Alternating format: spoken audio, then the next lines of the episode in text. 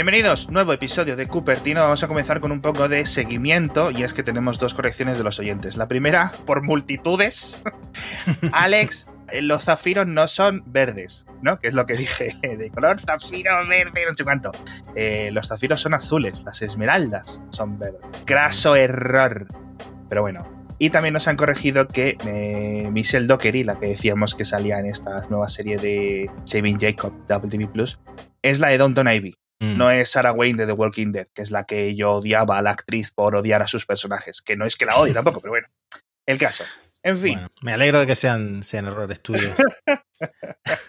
nuevo MacBook. Nuevo MacBook, la verdad, y no sé, es como que sentimientos encontrados, ¿no? Porque el MacBook Pro de 13 al final es un ordenador que se compra mucha gente, pero creo Sí. que esperábamos otra cosa, ¿no? Esta renovación, eh, lo mismo que pasó con el MacBook de 15 pulgadas, que pasó a ser de 16, esperábamos que pasara Sí. con el MacBook de 13, pero no, se mantiene en 13, no pasa a 14 pulgadas, no han reducido los marcos, no han agrandado la pantalla, y bueno, los cambios, sobre todo internos, pero también el, también el famoso teclado de, tijera, ¿no? Que vuelven atrás, que dejan el de mariposa, el polémico teclado que se rompía cada dos por tres. Sí, creo que desde hace cuatro o cinco años por primera vez no hay ningún teclado de mariposa a la venta, en, al menos en los portátiles de Apple.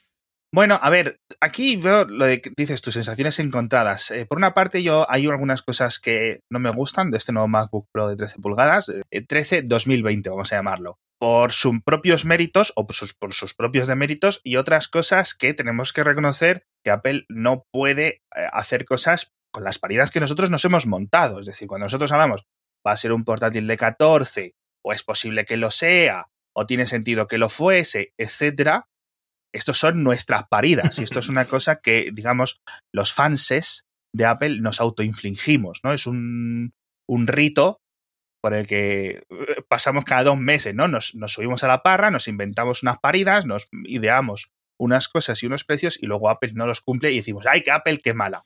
Bueno, hay, hay cosas para criticar de este portátil, como por ejemplo que para los modelos más básicos siguen siendo procesadores de Intel de octava generación. Tienes que comprarte los modelos más caros para tener los de la décima generación y mucho mejor. Sí, y memoria también el DDR3, que no pasa al DDR4, y esto no se entiende teniendo en cuenta que el MacBook Air empieza ya con el modelo más barato, el modelo de los mil dólares, empieza ya con chips Intel de décima generación y con la memoria DDR4X, ¿no? Entonces, al final eh, es un movimiento que no se entiende porque es un ordenador que estaba esperando la gente que no quería comprarse el MacBook Air, ¿no? Es un ordenador que estaba esperando la gente que quería potencia bruta. Sí. Entonces, est- estos dos modelos más baratos, que empiezan en 1.500 euros, se quedan exactamente iguales. Es que son muy, muy, muy, muy, muy parecidos, por no decir casi idénticos a los anteriores. ¿Qué añaden? Pues añaden la tecla de escape a la izquierda de la touch bar, que es una cosa que habíamos visto en el MacBook Pro de 16 pulgadas, el teclado del que estamos hablando y bueno, aumenta el almacenamiento base del SSD que pasa de 128 a 256, algo que me parece bastante lógico porque 128 en un ordenador portátil eh, se queda corto, no es un iPad, ¿no? Sí, bueno, y la RAM que lleva las 32 GB de memoria RAM ahora posibles, como en el de 16 pulgadas por primera vez en portátiles. Está muy bien, sobre todo porque, hombre, sigue con 8 GB de base, lo puedes subir a 16, creo que se ha apuntado aquí por 125 euros, que está bastante bien. Muy recomendado, sobre todo, oye, es una máquina Pro, 8 GB, da para lo que da en, en macOS. Y bueno, entonces sí, se empieza a hacer dinerito constante, pero claro, ¿yo sabes qué pasa aquí? Que creo que el, el MacBook Pro de 13 está un poco en un tierra de nadie, porque los más pros, pros, pros, los que dicen quiero un portátil, pero quiero ti, ti, ti, han, han acudido corriendo al de 16, ¿vale? O, o lo quieren más, o se vende más directamente. Y 13, lo que es el tamaño de 13, es un poco ya más reservado para la gente que tira más de un MacBook Air. Con lo cual, el hecho de que haya un MacBook Pro de 13 eh, está un poco ahí, ya digo, en tierra de nadie. Pero bueno, no tengo las cifras directas de venta de Apple, con lo cual no sé si es que no lo están atendiendo eh, porque no pueden o porque tenían un montón de procesadores en los almacenes de Intel de octava generación y decían, vaya, que hay que darle salida a esto, ¿no? Como el pescado cuando se queda viejo. Y bueno, es lo que hay. Y a lo mejor ahora, en tres meses, nos viene este MacBook de 14 pulgadas. No lo sé. Hmm. De nuevo, podemos subirnos a la parra la semana que viene cuando empiece algún rumor y dicen, ah, en Taiwán han dicho que los proveedores no sé qué. Que es lo que vamos a hacer en dos segundos porque vienen los más rumores del iPhone 12. Es lo que toca, chicos. Mira, esto va a tocar hasta septiembre, octubre. En diciembre cambiamos la sección. Empezamos ya con los rumores del iPhone 13. Pero mientras, estamos obligados contractualmente a todas las semanas 10 minutos a hablar de rumores del iPhone 12. En principio, rápidamente, el Wall Street Journal publicó un nuevo artículo con sus propias fuentes. Entendemos que son distintas a las de Nikkei y a las de Bloomberg, pero básicamente viene a decir lo mismo, que no va a ser algo que se vaya a presentar a finales de septiembre, mediados de finales de septiembre, como suele ser tradición con los nuevos iPhone, así que se retrasará más o menos un mes, dice la palabra un mes aproximadamente. Esto significa un lanzamiento para finales de octubre, más o menos. Mira, iPhone 11, 20 de septiembre, el, el, 8, el 22 de septiembre, el 16 de septiembre, el 7, el 6S, el 25 de septiembre, el 19 de septiembre. Si esto se retrasa un mes, finales de octubre. Si el coronavirus quiere, o sea, coronavirus mediante, ¿no? Como hemos dicho en, en, otros episodios, ¿no? El coronavirus, bueno, que está causando estragos. A Apple no tanto, pero justo me parece que hoy han salido los datos del IDC y está la cosa bastante complicada. Nadie está comprando teléfonos, ¿no? Sí, a ver, está siendo un trimestre, o ha sido, el primer trimestre ha sido muy complicado, pero el segundo, en el que estamos ahora, el de abril, mayo, junio, va a ser el peor, el de mayor impacto, porque tienes todas las tiendas de Europa cerradas, todas las tiendas de Norteamérica cerradas, todos los europeos, todos los norteamericanos encerrados, etcétera. Cuando han reabierto las tiendas en China, que han estado cerradas durante gran parte de este anterior trimestre, la gente no ha ido a las tiendas, están comprando online. Lo ha dicho el propio Tim Cook ¿no? en la entrevista, pero bueno. En fin, por cierto, dicen que todos los modelos con 5G. Esto ya parece que queda súper reconfirmado. Extraño esto, ¿no? Que, que, Apple se suba tan pronto al 5G, pero al final es que ya se ha subido todos los grandes fabricantes, solo queda... Eh, a lo mejor, hombre, han, han apostado mucho dinero por las licencias y por comprar un montón de cosas a Intel, como para no hacerlo rápido y decir, mira, vamos a subirnos aquí. Habrá que ver qué tipo de 5G, porque ya sabes que no todos los 5G son iguales o idénticos, ¿no? Hay un montón de particularidades a lo que los procesadores pueden hacer a la hora de lo que son. Cuando procesadores me refiero a los modem, las radios, ¿no? De los propios móviles. Pero bueno, yo espero que, que sea un 5G completo que vaya a ser compatible con el 5G dentro de cuatro años, ¿vale? O al menos con todas las características posibles. Bueno, antes de dejar de hablar del iPhone, no sé si viste que hicieron por fin iFixit el despiece del iPhone SE y resultó ser un iPhone 8 modernizado, porque básicamente comparten la gran mayoría de componentes, menos por supuesto este eh, procesador Apple A13 del que llevamos unos episodios hablando, además de todas esas eh, adiciones de, al modem, ¿no? De, de, las que también comentamos, como el Wi-Fi 6 y eh, el LTE de clase gigabit, ¿no? Y una cosa que pierde del iPhone 8, por supuesto, es el, el 3D Touch, que ya no, que ya no lleva ningún teléfono de Apple. de hecho, en iFixit intentaron añadirle al iPhone SE el módulo de 3D Touch de un iPhone 8 y Está no, desactivado por software. Está desactivado por software, así que nada, no hay forma de, de, volver atrás. Pero lo demás es que es todo idéntico, incluso la batería y la cámara que comentábamos, sí. estábamos especulando que a lo mejor era la cámara del 10R, había gente que pensaba que era la del 11, pero no, es la cámara del, del iPhone 8, solo que gracias a este procesador pues puede aprovechar todas las ventajas eh, y las funciones de, del de, motor neuronal, ¿no? De la inteligencia artificial, que uh -huh. al final, como siempre decimos, la fotografía computacional es lo que hace que una foto eh, salga mejor, ¿no? Sí, absolutamente. Bueno, tú has estado sacando fotos a la luna estos días y te han estado la gente dando la chapa en Twitter. Por, esto es un filtro, esto es una lente, esto aquí. Tío, la foto sale mejor, sale mejor, ya está. Me da igual trucos ópticos que trucos digitales, ¿no? Al final, cuando Apple hacía el modo retrato tan estupendamente con los iPhone 7, mucho mejor que los Android, nadie decía, es que es un filtro. Está ahí, está en el chip. No sé. Bueno, a ver, lo que estás comentando es de una foto que hice con el Huawei P40 Pro, que cuando apuntas a la luna es impresionante porque es que no tiene comparación. Eh, la, enfoca perfectamente a pesar de ser un círculo brillante en el cielo negro, ¿no? Claro, la gente se queja de que, vale, pero que esto es una máscara que añade no sé qué, no sé cuánto, pero al final es que toda la fotografía móvil ahora mismo es así. Eh, el iPhone detecta que hay una persona y ajusta la exposición, ajusta la cara de la persona, ajusta el fondo, ajusta tal y cual, el balance blanco, etcétera. Es que es todo igual, solo que Huawei pues se ha centrado en la luna y a lo mejor todos los, el resto de, de, fabricantes faltan por llegar a eso. No, de hecho a lo mejor puedes coger otra aplicación de cámara del iPhone que no sea la original uh -huh. y puedes encontrar algún settings que sea modo luna y sacas unas fotos espectaculares de la luna. Pero de momento, bueno, es como lo del modo noche. No es que las fotos del, del, del iPhone por sensor fueran peores, es que Apple no le había puesto un modo específico tan chulo como el del Pixel, no sé qué, hasta que llegó. Cuando llegó, pues ahí estaba, ¿no? Y está bastante bien, pero es software. No es nada mágico ni nada esotérico.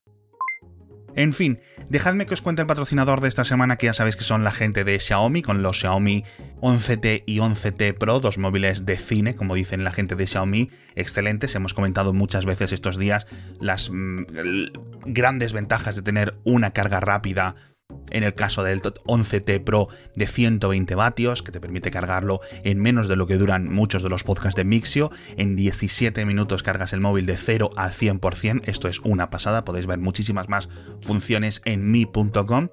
Os he comentado también lo que dura mucho su batería, es decir, no es que solo es que se cargue de forma ultra rápida, sino que además es una batería muy muy grande, pero recordemos que son móviles que aparte de tener un Snapdragon 888, que es el máximo rendimiento actual en Android, y una pantalla de 120 Hz, que esto es una pasada, son realmente de los modelos más completos y a su vez más baratos. Es que los 11T y 11T Pro están súper, súper, súper bien en calidad-precio, porque además tienen, bueno, un sistema de triple cámara que te va a dejar con la boca abierta, de verdad. Son muy recomendados, son de los mejores móviles del año sin ninguna duda, así que ya sabéis, para descubrir más de este 11T y 11T Pro, entra en mi.com o el enlace que te dejo en las notas del episodio.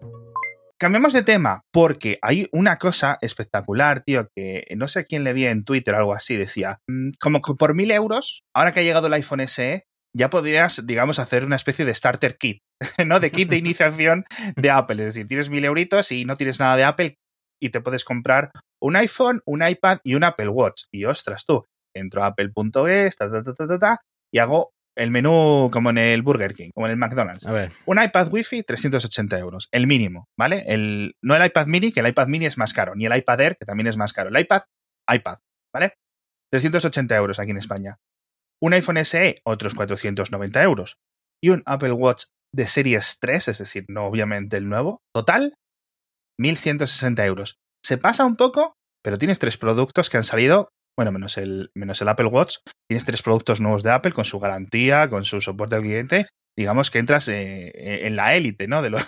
Es que al final el, Apple Watch no, no, ha evolucionado tanto a nivel de hardware. Ya el Series 4 y el Series 5 van prácticamente idénticos, entonces el 3 no es que te hayas quedado tan lejos, estás, eh, estás a la última, ¿no? Sí, sí, exacto. Bueno, a ver, es el 3 de 38 milímetros, ¿vale? Si quieres el de 42, etcétera, eh, tienes que subir un poco más de precio. Pero vamos, por poco más de mil euros, sobre todo si tienes algún descuentillo, alguna ofertilla o descuentos de estudiante o algo así, se te quedan en mil euros y bastante eh, estupendo.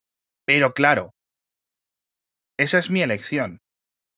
Si tú vas con mil euros a un Apple Store, ¿tú qué te compras? Pues mira, yo voy a hacer un poco de trampa porque yo ya tengo teléfono, yo ya tengo iPad. No, no, no, no, no, no, no, bueno, empecemos así. Pero es que yo tengo claro que ahora mismo el, el mejor producto eh, calidad-precio que yo compraría en un Apple Store eh, sin contar el iPhone, por supuesto, es el MacBook Air, el básico, que además, como yo tengo todavía el, el email de la Universidad de Málaga funcionando, me hacen el 10% de descuento por estudiante. Además, lo puedo ampliar eh, el i3 de dos núcleos, que no sirve para mucho, lo puedo ampliar por eh, muy poco al, al, i5 de cuatro núcleos y se queda en 1.124 euros. O sea que gasto incluso menos de lo que te has gastado tú en esos tres productos. Y tengo un MacBook que me sirve para 10 años. Te, pues te sirve, pero no puedes llamar, no puedes ir a correr con el MacBook A ver, por poder ir puedes, ¿eh? Yo muchas veces cuando solo tenía portátil, metía el cable Lightning eh, que saliera de la mochila perdón, el cable Lightning, no, el cable del auricular, que saliera de la mochila. Sí. ¿Sabes? Tenía el, portátil en la mochila y era mi reproductor. sí, sí. ¿Entiendes? Lo dejaba así un poquito abierto. De hecho, yo lo que hacía era ponerle un paquetito de pañuelos. Entonces nunca se cerraba el portátil. Sé que es un maltrato, pero oye, yo quería escuchar música. No es algo que hiciera constantemente, ¿vale? Estamos hablando de 2004, 2005, 2006, cuando estas cosas no había. Luego empecé a usar la PlayStation, la PSP para escuchar música, tío. Fíjate. ¿Sabes de lo que me he acordado cuando estabas contando esto de la universidad que yo tenía el típico portátil Toshiba ladrillo y había algunos compañeros que tenían el famoso MacBook blanquito, ¿no? El que todo el mundo tenía. Ay, qué bonito. Y una cosa de la que presumían estos compañeros míos era que esos MacBooks pues, venían con, con una protección para el disco duro que podían moverlo a su antojo. Y yo, sin embargo, si movía mi Toshiba, el disco duro se, se quedaba pillado por, porque no puedes mover un disco duro, no puedes hacer mucho, mucho movimiento. Eso era antes, por supuesto supuesto, cuando yo estudiaba. Y no, fíjate, eh, Apple ya innovando en ese sentido antes de que salieran los SSD. Y tengo otra alternativa, o sea, no, no quiero seguir con tus historias aquí de abuelo cebolleta, pero eh, una alternativa ¿vale? Medio camino, pero a ver qué os parece, ¿vale?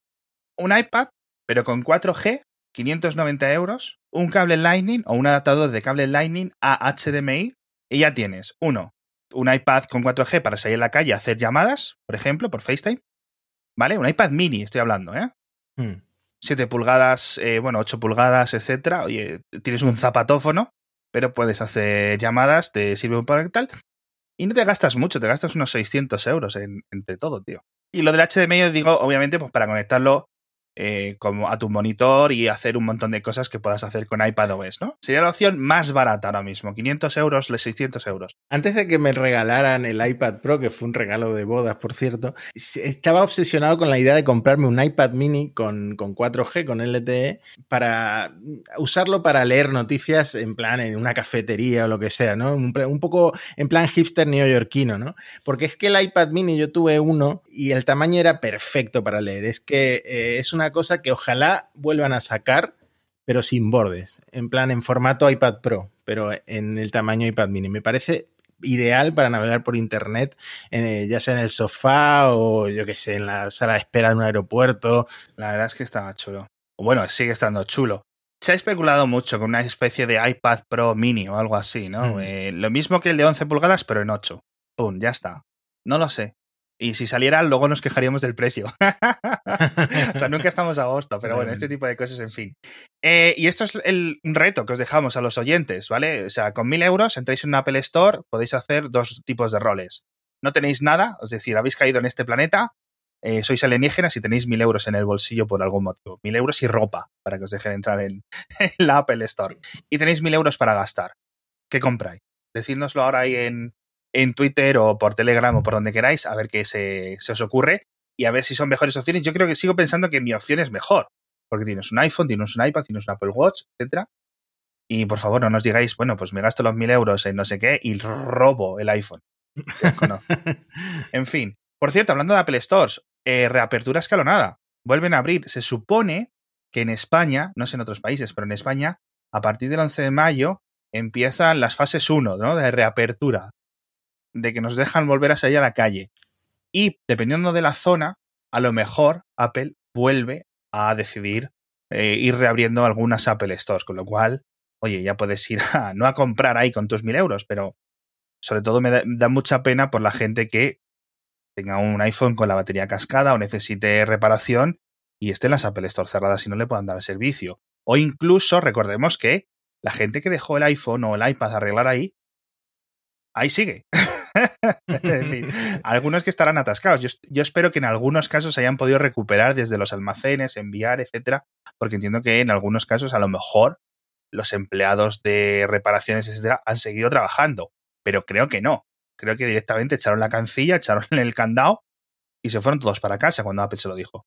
Pues tengo intriga por eh, ver las medidas de seguridad estas que, tomarán para reabrir, porque sobre todo más adelante, ¿no? Cuando ya esté todo abierto, eh, porque por lo menos la Apple Store de Marbella es como una zona recreativa en la que siempre hay un mogollón de gente, están los guiris comprando y reparando cosas, están los niños tocando todos los iPads, todos los relojes, todos los iPhones. Los adolescentes chupando wifi.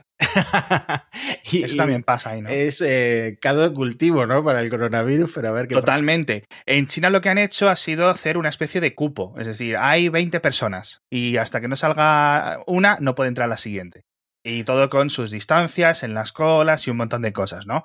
Ese tipo. Que máscaras, creo que decían que a lo mejor se estaban planteando eh, dejar más espacio entre las mesas, reducir algunas de estas cosas de aprendizaje, por ejemplo, que hacen, ¿no? Dejarlas un poco más transaccionales. Pero vamos, si no tenéis que ir, por fuerza mayor, haced las cosas online.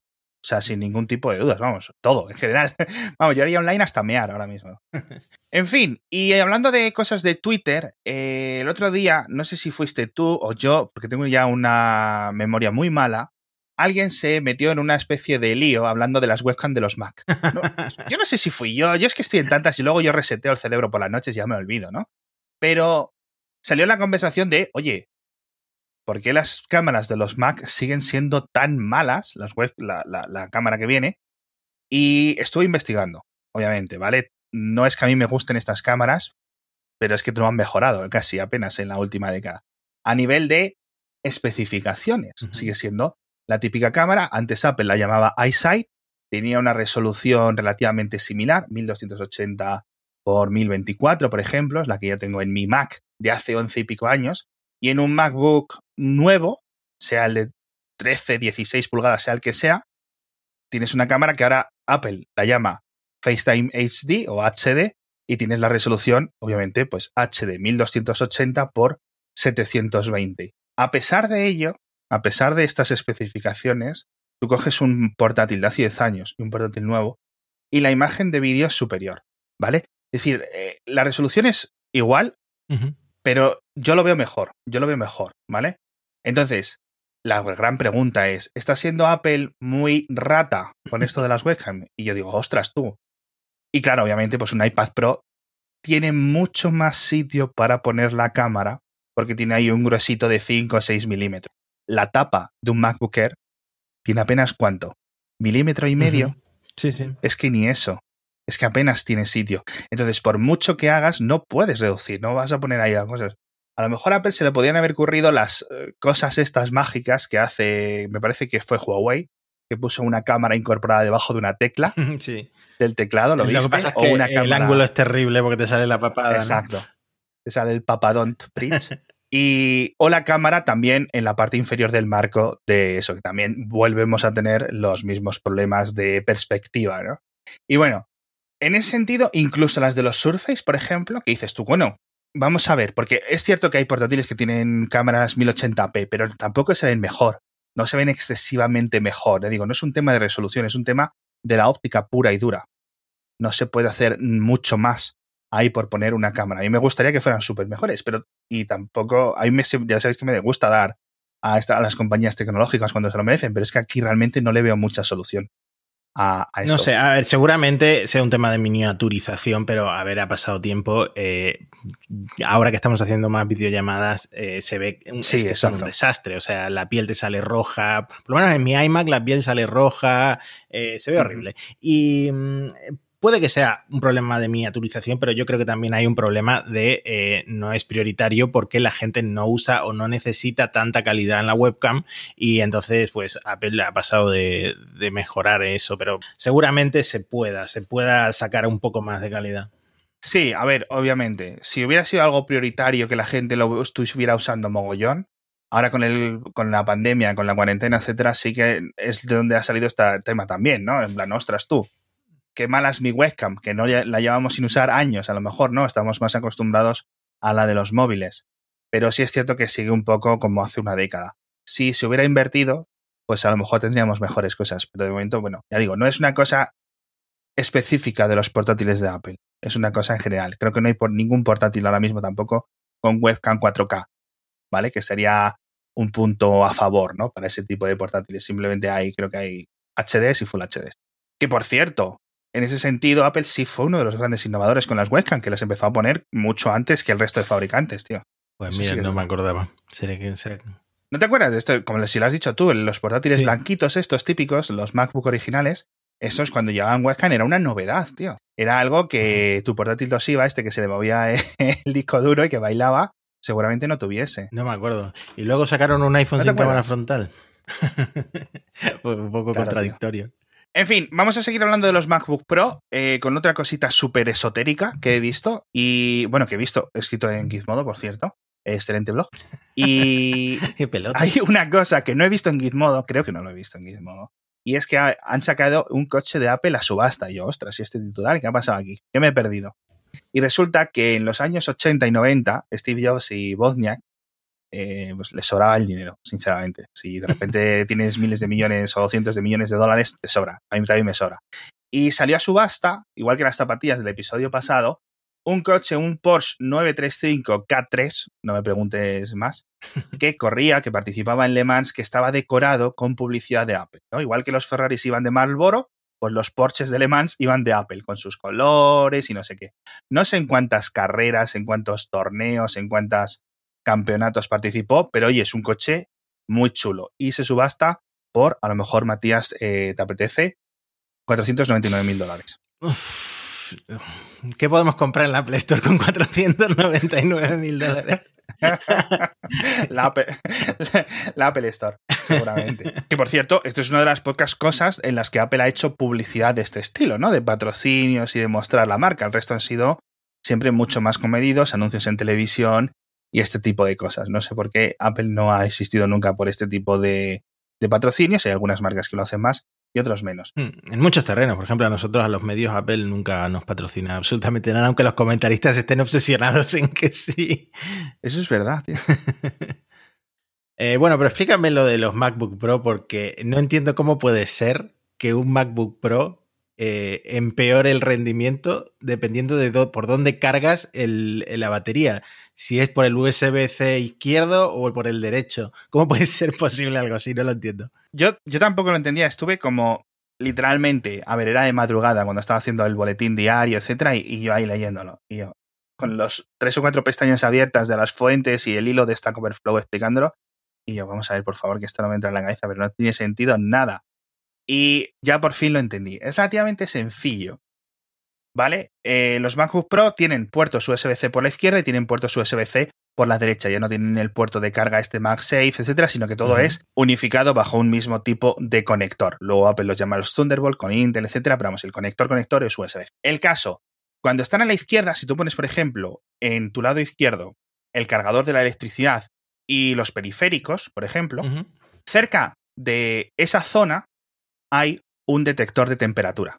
¿Vale? De los típicos que hay, ¿vale? Asignado a ese puerto de carga, ¿no? Porque puedes cargarlo desde los dos lados, es mágico, ¿no? En cualquier sitio que le pongas y entre electricidad, el MacBook la va a aceptar, no es como el resto de portátiles que solo tienen un sitio donde se carga la batería. Vale. Entonces, cuando se calienta, el ordenador lo que hace es intentar reducir la velocidad de su procesador para consumir menos electricidad, para generar menos calor y reducir esa temperatura, ¿vale? ¿Qué es lo que pasa? Pues que dices, pon, he puesto el cable aquí a la izquierda y el ordenador ahora me va lento. La gente no sabía qué era, la gente eh, miraba el monitor de tareas, miraba un montón de cosas y no sabía de dónde venía este fallo. Y resulta que cuando ponías ese cable de cargador, por ejemplo, en la derecha, automáticamente, como a los 3 segundos, el ordenador comenzaba a ir mucho mejor. Mm.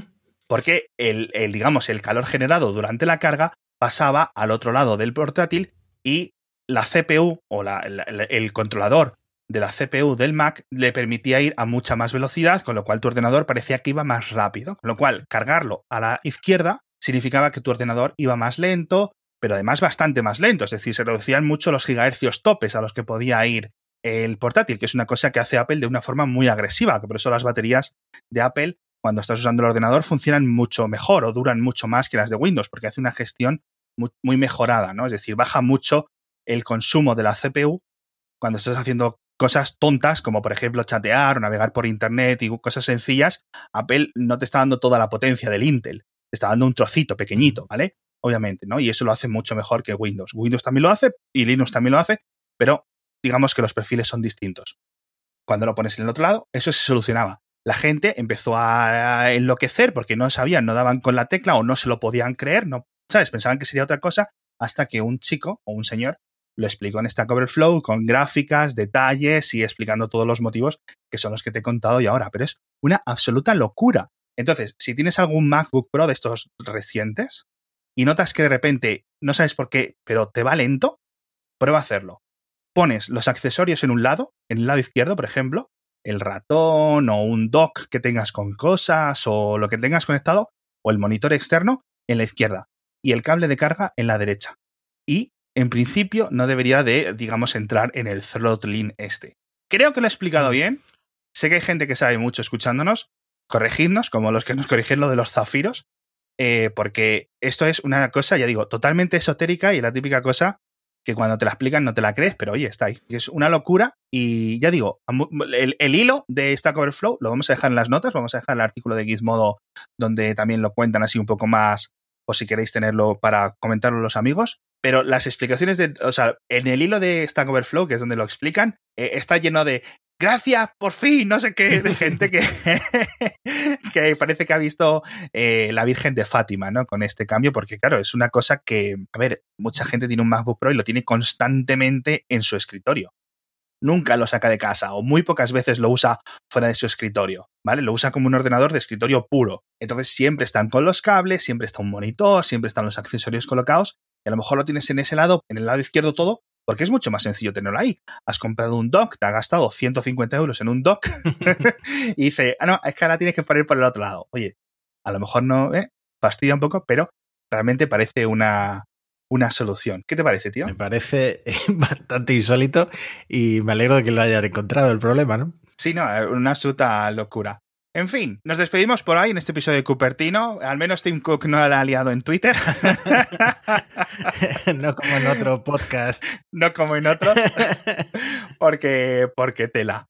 Eh, muchísimas gracias a todos por estar ahí. Muchísimas gracias a todos los que nos habéis enviado las correcciones. Por favor, comentadnos eso. A ver qué es lo que compraríais vosotros con mil euros en un Apple Store. A lo mejor nos sorprendéis. A lo mejor viene alguien y os dice, ya digo, no digáis lo de yo robo. Robo el iPhone y me quedo el dinero. Pero sabes que no, que no, no he puesto una regla muy importante.